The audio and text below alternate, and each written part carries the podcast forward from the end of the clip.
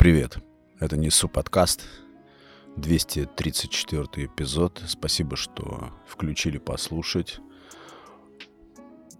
Благодарен, ну или рад приветствовать людей, прекрасных людей, которые присоединились к подкасту. Всегда интересен, особенно в последнее время, механизм, как вы находите подкаст потому что не существует никакого продвижения. Он развивается органично, и поэтому каждый новый слушатель подкаста для меня, как для автора, это как долгожданный гость. Так, наверное. Поэтому я очень рад приветствовать всех, кто пришел в Телеграм. Конечно, последние вот эти полтора года горячих все люди, которые создают какой-то контент, любой контент, что-то вообще творят, и о себе я тоже так же говорю, ассоциируется у меня с теми, помните, музыкантами на «Титанике», которые играли до последней минуты, зная, видя уже, что корабль идет ко дну. Вот каждый ну, очень часто, почти каждый эпизод не покидает мысль, когда делаешь его, ну, что все как-то праздно. Ну, как бы кругом все полыхает, а, где-то льется кровь, люди страдают. Не так далеко от того места, где ты записываешь подкаст. И вроде бы это запускает в голове процесс такой демотивации и ощущения вот этой праздности, бесполезности. Я, откровенно скажу, каждый раз с трудом преодолеваю вот эти демотивационные мыслительные потоки. Но я привык опираться на своих учителей, на людей, которых я сам назначил своими наставниками. Это мыслители, это какие-то очень крупные писатели, философы, я так для себя сам назначил их своими наставниками.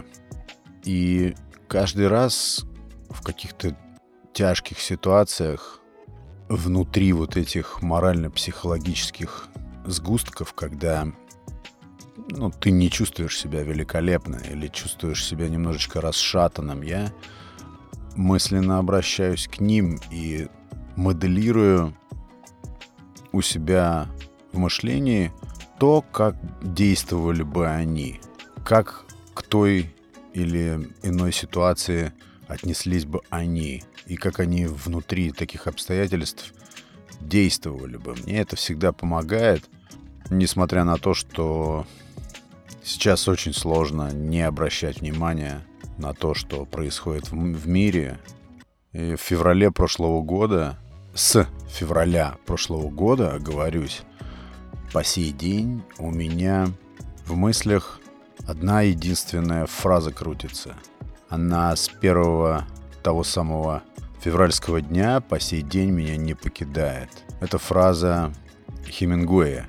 И звучит она так. «Не спрашивай, по ком звонит колокол. Он звонит по тебе». Эта фраза как бы определяет, что все совсем абсолютно напрямую связано. Даже то, что, казалось бы, не имеет отношения друг к другу. Вот мы разговариваем с моим младшим сыном, он ну, просто вечерние беседы такие, он мне э, выдает информацию. А ты знаешь, что Атлантический и Тихий океан не смешиваются? Я, правда, не знал об этом. Посмотрели фотографию. Действительно, воды Тихого океана и Атлантического не перемешиваются. То есть прям проходит линия, как будто пленка или стекло между вот этими массами разной воды, разной по цвету. А я был в таком настроении. Мне вообще очень нравится делать провокации, такие вбросы, знаете. Например, когда компания сидит и болтает о чем-то бытовом, ну, чисто быт, какие-то такие темы простые, но при этом и, естественно, на мой взгляд, пустоватые. И я тогда поднимаю какой-нибудь вопрос, он вроде бы и философский, но очень сильно волнующий каждого. Просто этот вопрос прячется под толщей бытовых тем, но волнует каждого. Там про любовь, про смерть, про взаимоотношения, глубину взаимоотношений мужчины и женщины, порассуждать, поделиться мыслями на эти темы. И часто я очень вот пребываю в таком настроении, когда я слышу, что беседы грязнут просто вот в этой бытовухе, тогда я прорезаю как бы эту беседу каким-нибудь высоким или глубоким вопросом, который заставляет, ну или немножечко хотя бы принуждает немного зашевелиться, поразмышлять, перестать прятаться от ответов на какие-то ключевые, корневые, глубинные такие вопросы. И вот я своему сыну говорю, они перемешиваются, эти твои океаны, Атлантический и Тихий. Он такой, нет. Я говорю, перемешиваются. Еще как перемешиваются. Он начинает опираться там на какую-то справочную википедийную информацию, что уровень солености в одном океане не позволяет перемешаться с водой другого уровня солености, другого океана, поэтому воды никогда не смешиваются. Я говорю, ты никогда не думал о том, что граница, вообще вот слово граница. Я помню, кстати, какой-то фильм советский, в нем рассказывалась история про пограничников, по-моему. И вот там стоит пограничник, вокруг все умотано колючим, колючей проволокой, прям настоящий такой кордон, и над ним летит птица. И он рассуждает на тему, что вот люди понавыдумали границ себе. Ну, в общем, какую-то там мысль развивает. Где именно проходит граница между этими океанами двумя? Ты говоришь, что они не перемешиваются, но где граница между ними? Я тебе утверждаю, что эти два океана единое целое. Если ты э, считаешь, что они не перемешиваются, значит, их можно разделить, правильно? А если их можно разделить, значит, э, каким-то образом между ними проходит граница. Так? Я вижу, что он задумался, и ему стало наполовину интересно, и наполовину его возмущало, что я не, ну так вот сразу не соглашаюсь с этим красивым, интересным таким фактом.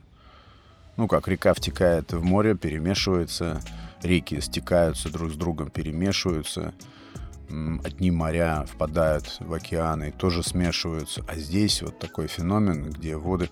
А я ему начинаю объяснять, что они перемешаны. Этот человек придумал слово «граница» и разграничил их в своих размышлениях, в своем мозгу, тогда как все вокруг на самом деле единое целое. Этот человек придумал, что голова его с туловищем соединена шеей, а на самом деле природа ничего этого не разделяет. Природа сама по себе цельна. И то, что тебе написали в Википедии, или какой-то умелец снял на YouTube шортс на тему несмешиваемости двух океанов, это никак не доказывает, что они разделены, а граница создана для того, чтобы разделять, отделять одно от другого. Его начинало это уже злить потихоньку, потому что мы привыкли соглашаться с написанным фактом без рассуждений, безапелляционно. Ну как, об этом же написана статья. Я думаю, что вот это качество людей, умение соединить все вместе в единое целое и при необходимости отделить для того, чтобы изучить, к примеру, или улучшить, вот это чисто человеческое качество и опасная границы и всевозможные разграничения, отделения одного от другого — это причины противостояния, причины конфликтов — может такое быть? Ну, вы скажете, как иначе? Да я сам не знаю, как иначе. Но вот в последнее время очень много думаю о том, как мы, не задумываясь, придаем вещам смысл как-то непроверенно, легкомысленно и сразу. не вдумываясь в суть, сразу вешаем ярлык и забыли. Ну, потому что какая-то масса людей уже с этим согласилась, когда-то уже это было определено, и кто мы такие, чтобы это как-то опровергать или подвергать каким-то сомнениям. Сказано, что вот так, значит вот так. Меня это и бесит, и не устраивает одновременно, и я замечаю, что постоянно с этим борюсь. И вообще сторонник всегда был того, что большинство ошибается. Там есть десятки, не знаю, сотни экспериментов, доказывающих, что большинство всегда не право. Если до тебя какое-то количество сделало выбор вот таким образом, то у тебя, скорее всего, очень высок шанс и высока вероятность, что ты присоединишься к сделавшим выбор таким образом. А как быть, если этот выбор неправильный, если этот выбор неверен, а ты просто присоединился к этому? И иногда, конечно, люди напоминают э, не людей в смысле человек, как субъект мыслящий, субъект хотя бы каким-то стартовым критическим мышлением наделенный. А критическое мышление — это как раз умение отделить, умение отделить, покрутить, прикинуть, усомниться в каком-то факте, подсунутом тебе как непреложная истина, опровергнуть, попровоцировать себя. А вдруг это не так? Вдруг меня обманывают? Вдруг сотни и тысячи людей, которые, к мнению которых я сейчас буду автоматически присоединяться, вдруг это, вдруг это подлог, вдруг это ложный путь. Вот когда смотришь вокруг порой, то видишь, что редко-редко кто в таком русле мыслит. Это не относится к слушателям моего подкаста. Сразу скажу. Смешаны эти океаны. Смешаны. Это один океан. Это мы разделили океан на Атлантический и Тихий. Это мы поделили все. Это мы провели эти линии, границы, разграничения. И если географы делали все это условно, для удобства изучения территорий, тех же вод, то потом политики и легкомыслие народов и людей, масс сделали из этих границ культ сакрализовали эти границы. Несуществующие линии на территориях стали чем-то очень сильно определяющим жизнь людей. Мы заигрываемся просто с этими лейблами. Это опять такая самопровокация. Я пытаюсь, как и все мы, разобраться в том, что происходит вокруг, как со всем этим быть. Почему вокруг все полыхает, почему мир так зыбок, почему одни люди стремятся улучшить жизнь, вникают в то, как все устроено, и разум их направлен на то, чтобы понять порядки, царящие в нашей жизни, усовершенствовать их, продвинуть э, гуманистические какие-то принципы и ценности, человеколюбие, эмпатию, заботу друг о друге – обогатить человеческое общество интересными открытиями, исследованиями, для того, чтобы облегчить жизнь, обогатить ее, а другие люди тоже со своей мотивацией, со своими ориентирами хотят все разрушить, хотят уничтожать, отделять, проводить границы, возводить стены, ломать, крушить, резать. И они тоже довольно строгие в том, что определяет эти их ориентиры и наполняет их в этих действиях. Либо они не утруждают себя тем, чтобы это как-то объяснять, а подчиняются... Чему подчиняются? Это вызывает большие сложности вот так вот на поверхности для понимания. Я постоянно задаюсь вопросом, откуда в людях желание уничтожать себе подобных и вообще откуда берется в человеке кровожадность. Вот тут рассуждали тоже на эту тему. Ты становишься кровожадным, когда тебя обижали, когда тебя притесняли. Это взводило в тебе какой-то механизм и создавало вот эту предрасположенность к тому, чтобы быть кровожадным в качестве мести, так? Но ведь ты должен понимать, что действие рождает противодействие. Ты же должен понимать, что будешь уничтожен точно таким же, возможно, по силе удвоенным или утроенным действием. Ты просто сеешь эту мстительную мотивацию, и она к тебе обязательно вернется. Но это, опять, рассуждение в русле логики, взвешенности на основе оценки закономерностей. Тогда как человек кровожадный, наверное, не утруждает себя логическим мышлением. И я опять отделяю, опять я провожу границу между первыми людьми и второй группой. Тогда как на самом деле эти океаны смешаны. Тут нет никакой философии. На самом-то деле. Я сейчас только что сам вот здесь провел границу между одной группой людей, между ангелами, живущими в мире розовых пони, миролюбивых, эмпатичных и прекрасных людей, и людьми, которые, души которых искажены жаждой мести, кровожадными людьми, и мы как будто бы что-то отдельное – но мы не отдельные. Здесь насколько э, коварен и сложен процесс отделения одного от другого, настолько сложен и процесс обратный, процесс объединения всего в единое целое. Иногда меня так здорово со всем этим отпускает, когда я понимаю, что я не имею никакой возможности на все это повлиять то есть я не могу на все это повлиять, но от того, что тебе хочется найти справедливость и пути решения вот в этой борьбе с, со вселенским злом, во мне такое живет, конечно. И я думаю, любой здравомыслящий человек задает себе вопрос, что могу сделать я во всем этом хаосе. И это очень такой, на самом деле, энергозатратный вопрос, потому что он в никуда, и ответа тебе на него никто не даст. И очень сложно найти, если вообще он существует. А иногда просто отпускает, и ты понимаешь, что живи вот ты следующий вот этот вот час, живи вот этот вот следующий день. История повторяется из века в век по одним и тем же лекалам. Ты не живешь в какое-то уникальное время, где процветает мир и благоденствие человечество не шло.